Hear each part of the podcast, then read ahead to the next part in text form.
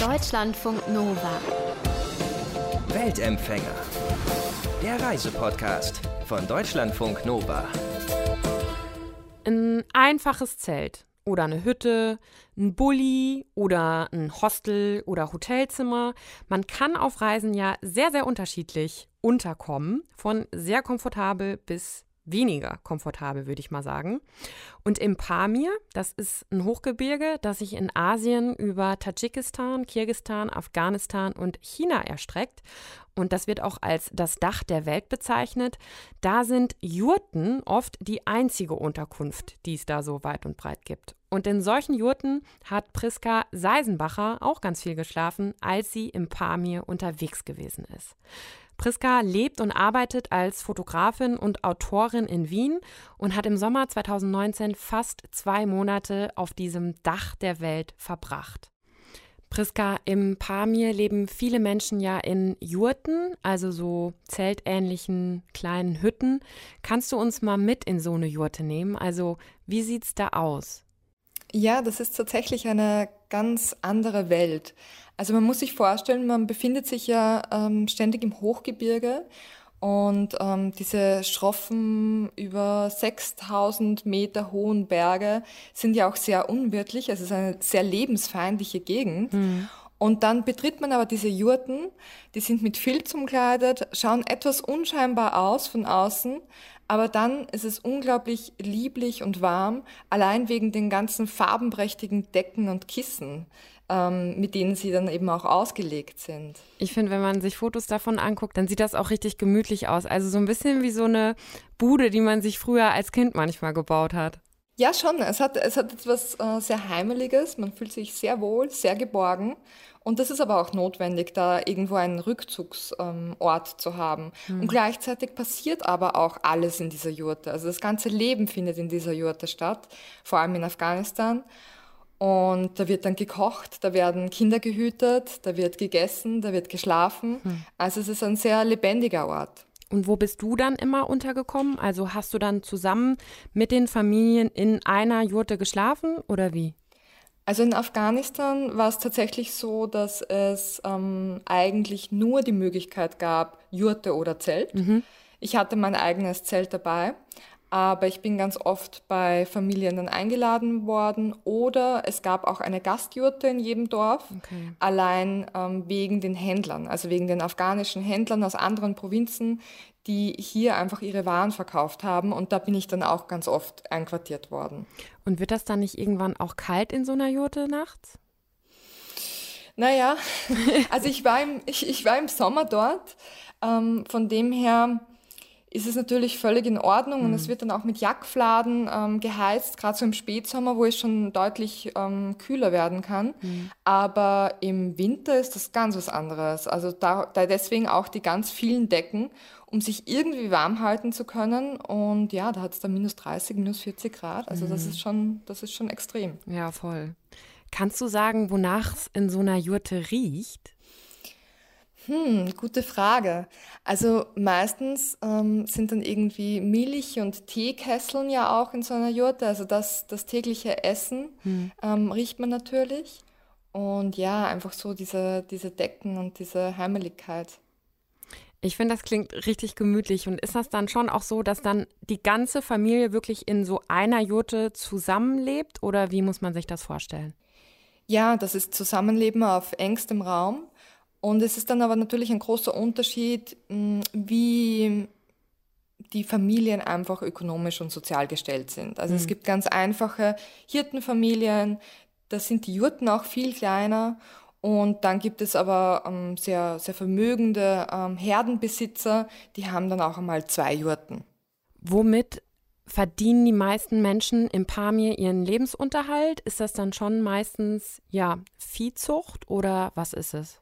Also im Pamir generell ähm, ist schwierig, weil es sind ja vier Länder und es ist sehr unterschiedlich. Mhm. Auch die Lebenswelten sind sehr unterschiedlich. Mhm. Aber in Afghanistan ist es wirklich so, dass es nur die Viehzucht gibt und es wird dann ein bisschen äh, Milch und Käse produziert. Aber im Endeffekt gibt es einfach diese großen Schaf- und Jackherden und die Jacks werden dann eben auch ähm, teilweise nach Kabul verkauft. Okay, das heißt, es ist schon ja eher auch ein einfacheres Leben ohne jetzt Genau. viel Besitz oder so irgendwie. Genau, sie haben nicht viel zum Leben, sie brauchen nicht viel, aber es ist schon ein sehr toughes Leben. Wenn man sich deine Fotos von der Reise anguckt, dann sieht man unglaublich beeindruckende Landschaften, wirklich wunderschöne Farben, tiefgrüne Wiesen, schroffe Berge. Was hat dich landschaftlich ganz besonders beeindruckt? Ja, es ist schon sehr surreal, sehr eindrücklich. Es ist aber auch so unterschiedlich. Also ich habe meine Reise begonnen in Kirgisistan und ich würde Kirgisistans Landschaft noch als lieblich bezeichnen. Also da hat man ganz viele grüne Hügel und dann dahinter aber die großen Bergkolosse bis hm, 6000, sogar einer davon sogar 7000 Metern. Eben diese schneebedeckten Bergspitzen, wahnsinnig schön. Und dann ähm, fährt man rüber nach Af- ähm, äh, Tadschikistan zuerst und dann wird das Hochgebirge viel schroffer und dann hast du halt nur mehr ähm, dieses, diese wirklich, wirklich hohen Berge. Dann ist man auch meistens auf dreieinhalbtausend oder 4000 Metern. Und das ist dann auch nochmal etwas ganz anderes vom Eindruck her.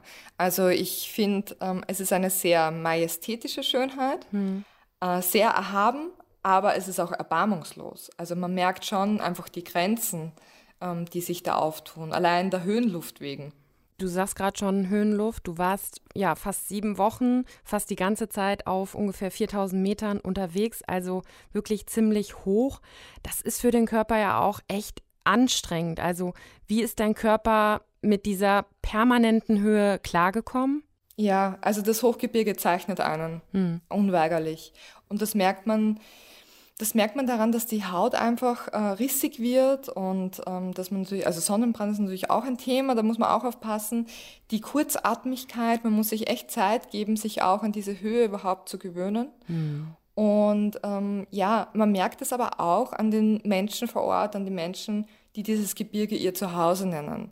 Also auch sie sind gezeichnet, auch da zeichnen sich einfach tiefe Falten ab und sie wirken auch meistens viel älter, als sie tatsächlich sind. Also ich kann mich erinnern an Basir Khan, das war ein kirgisischer Reiter, der mich in Afghanistan ähm, begleitet hat, weil ich ihn und sein Pferd engagiert habe, um voranzukommen. Und er war in meinem Alter und ich hätte das niemals geglaubt. Also ich hätte, äh, das hätte, ich hätte ihn locker um zehn Jahre älter geschätzt.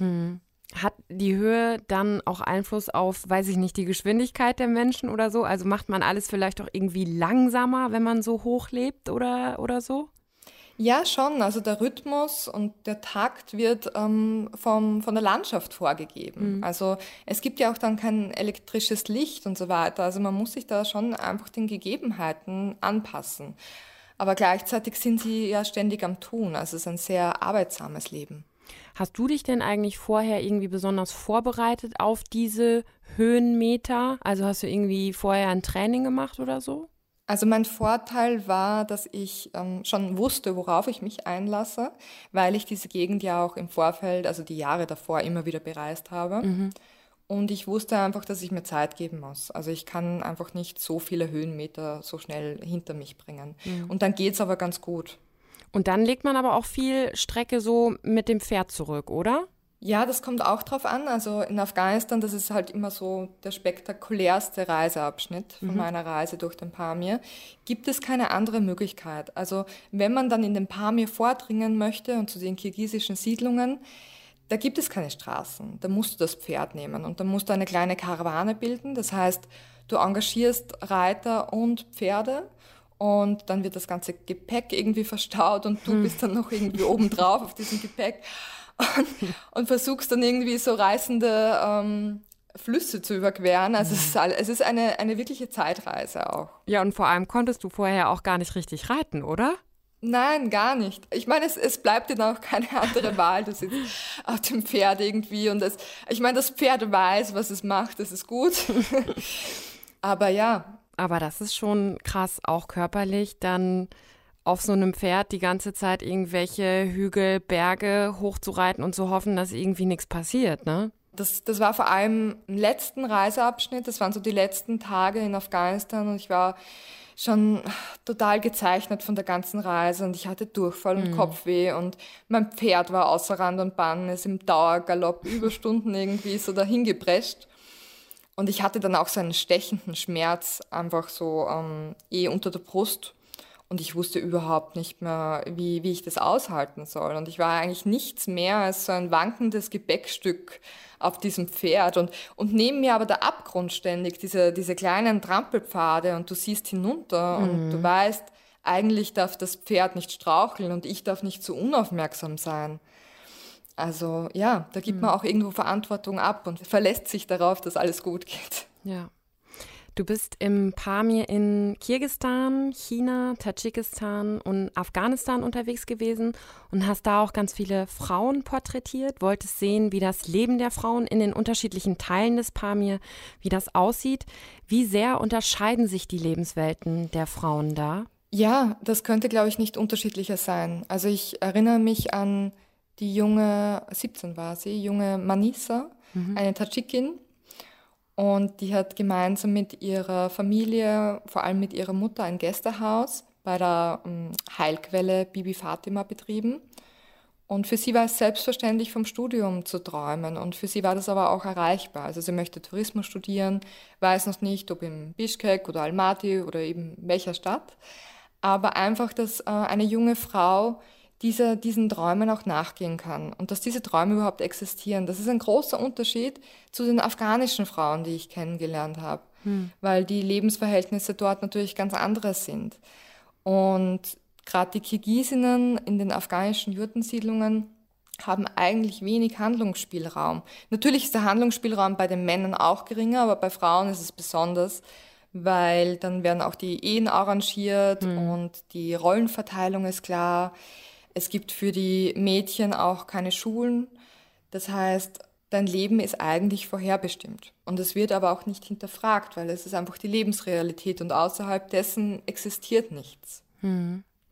Hast du dann immer relativ einfach einen Zugang zu den Menschen, vor allem auch zu den Frauen gefunden? Oder wie haben die dich aufgenommen? Ja, das war wirklich, eigentlich war es ein unglaubliches Geschenk. Ich war ja eben auch als alleinreisende Frau unterwegs. Mhm. Und daher hatte ich immer unglaublich schöne ähm, Anknüpfungspunkte und bin auch immer so willkommen geheißen worden.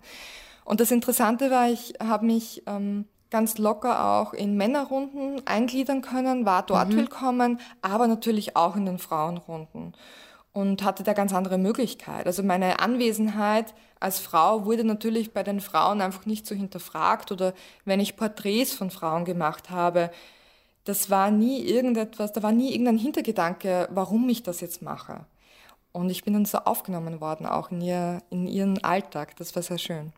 Also würdest du schon auch sagen, dass das einen Unterschied gemacht hat, dass du alleine gereist bist, alleine unterwegs warst und dass das schon auch echt ein Vorteil war? Ja, auf jeden Fall. Also ich habe es gemerkt, ich war nicht immer allein unterwegs äh, in den Vorjahren mhm. und ich habe den Unterschied gemerkt und wie besonders es ist und wie sehr es sich auszahlt, sich auch aus dieser Komfortzone herauszubewegen und sich da wirklich auf Situationen einzulassen. Das mhm. ist in dieser vollen Intensität halt nur alleine möglich, weil es ist einfach so unmittelbar. Es gibt nur dich und es gibt diese Begegnung mit dieser anderen Welt. Und da gibt es keine Barriere dazwischen. Mhm.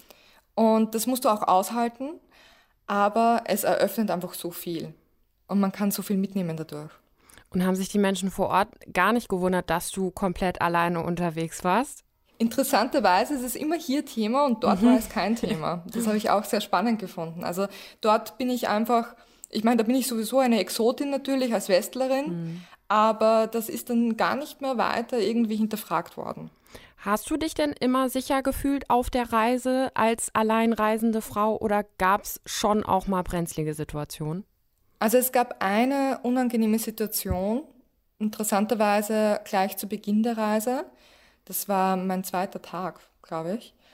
Und das war die Fahrt mit dem Maschrutka, dem Sammeltaxi, von Osch in Kirgistan zur chinesischen Grenze. Und da waren ein paar Lkw-Fahrer eben auch ähm, zur chinesischen Grenze unterwegs.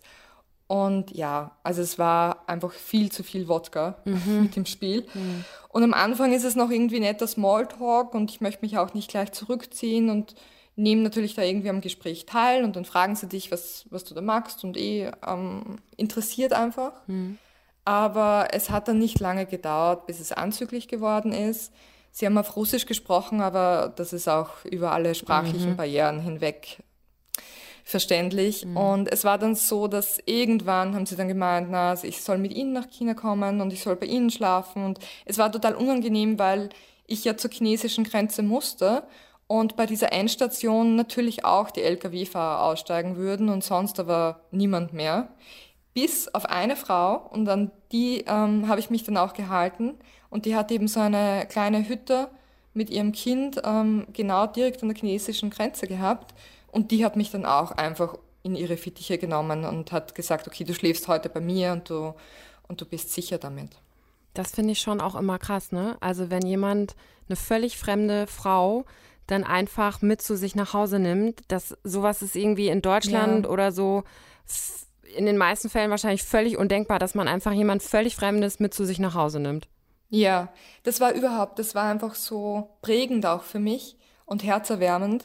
Ähm, ein paar solche Situationen. Also ich erinnere mich in Afghanistan, da war ein Dorf von einem Fluss zweigeteilt und es waren unglaublich viele Flussarme. Und wenn man kein Pferd besaß, und die Frauen hatten das sowieso nicht, musste man eben zu Fuß über unendlich viele Felsbrocken, damit man überhaupt an die andere Seite des Dorfes gelangte. Und ich habe das relativ spät am Nachmittag dann gemacht. Und die andere Seite des Dorfes wusste natürlich überhaupt nichts von meiner Anwesenheit. Mhm. Und ich bin dann total erschöpft und erledigt irgendwie angekommen bei der ersten Jurte. Und dann stand eben so ein kirgisischer Herr vor mir und er hat nichts hinterfragt. Er hat mich nicht irgendwie ähm, auch überrascht angesehen, gar nichts, sondern hat mich einfach, mh, hm, seine erste Geste war, mich auf einen Tee einzuladen. Und diese Selbstverständlichkeit, mhm. mit der ich dann bei einer wildfremden Familie aufgenommen wurde, das, das war sehr schön. Ja, voll. Die Frage ist immer ein bisschen schwer zu beantworten, aber was würdest du sagen, waren so ja die Momente oder Begegnungen, die dich auf der Reise ganz besonders nachhaltig beeindruckt haben? Ja, das ist es ist schwierig, weil es so viele Eindrücke sind und es ist irgendwo die Mischung davon.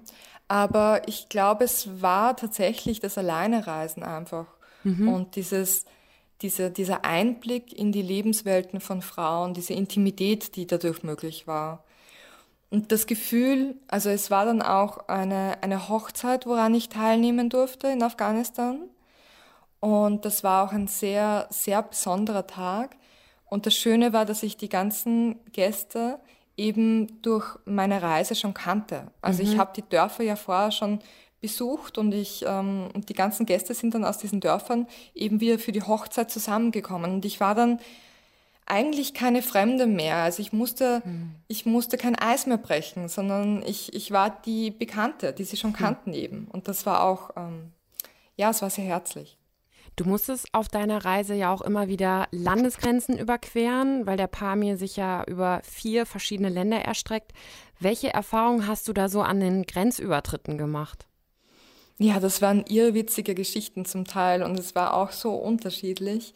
Also Gerade die Grenze zwischen Kirgistan und China war sehr speziell, weil es einfach eine sehr politisch sehr heikle Region ist, die ich mhm. da auch bereist habe mit Xinjiang. Und dann war das eine, eine sehr, sehr ähm, eindrückliche Verhörsituation im Endeffekt. Also die Grenzbeamten haben mich da stundenlang befragt ähm, und wollten dann auch meine WhatsApp-Chats durchlesen, meine ganzen Bilder sehen, haben mhm. Spyware auf meinem Handy installiert, die irgendwie antichinesische Inhalte herausfinden sollte. Also es ist die totale Überwachung mhm. einfach. Und das war auch sehr speziell, das irgendwie, ja, das so mit sich machen zu lassen, weil sonst kommst du auch nicht rein, sonst wirst du nicht einreisen können. Ja. Das Gepäck ist auch bis auf das Letzte einfach zerlegt worden. Also es blieb gar nichts irgendwie unbeobachtet. Und du hast aber auch nicht gesagt, dass du Journalistin bist, oder? Nein, das wäre das wär gar nicht gegangen. Also ich habe dann gesagt eben, dass ich Lehrerin bin. Mhm. Ich, ich war vorher Lehrerin und äh, ich bin sie jetzt auch wieder. Und dann war aber gleich die nächste Frage, ja, aber wenn du Lehrerin bist, wieso hast du keine Fotos von deinen Schulklassen am mhm. Handy? Also es war echt, echt arg. War das denn bei allen Grenzübertritten so schwierig oder gab es auch einfachere Grenzübertritte, sage ich mal? Ja, also ein großer Kontrast dazu war dann der Grenzübertritt zwischen Kirgistan und Tadschikistan. Mhm. Das war so eine Nacht- und Nebelaktion mit so einem Jeep mit Leuten, ähm, also mit lokalen Leuten aus Ost, die eben auch nach Tadschikistan wollten. Und wir sind dann irgendwann einmal nach Mitternacht ähm, an der Grenze angekommen. Das war ein Pass und so eine wirklich holprige Straße und eine ganz unscheinbare Grenzhütte. Und wir haben dann diesen Grenzbeamten halt ähm, aufgeweckt. Der ist da mit seinem Unterhemd dagestanden, hat so ein riesigen Notizblock vor sich gehabt, einfach so ein Register, wo er halt irgendwie Name und Nationalität reinkritzelt und, und das war's. Mhm. Also natürlich sind deine Pässe kontrolliert worden, aber nichts, nichts von wegen Verhör oder so. Und dann ist nochmal, ähm, also der Fahrer hat dann nochmal so eine Melone äh, als Bestechungsgeld dem, dem Grenzbeamten gegeben, damit das Fahrzeug nicht gecheckt wird. Also es war auch sehr skurril. Melone als Bestechung finde ich auch ganz gut, muss ich sagen. Ja, schon auch charmant. Was würdest du sagen, wie hat dich deine Reise und die ganzen Erfahrungen und Begegnungen, die du gemacht hast, wie haben dich ja die Erfahrungen geprägt oder vielleicht auch verändert? Hm. Also ich merke immer wieder, wenn ich nach Hause komme und jetzt dadurch, dass ich einfach schon lange viel reise, einfach ähm, generell eine Veränderung bei mir, dass ich Dinge gelassener nehme. Mhm. Also dass ich das, glaube ich, schon auch in einer anderen Relation sehe.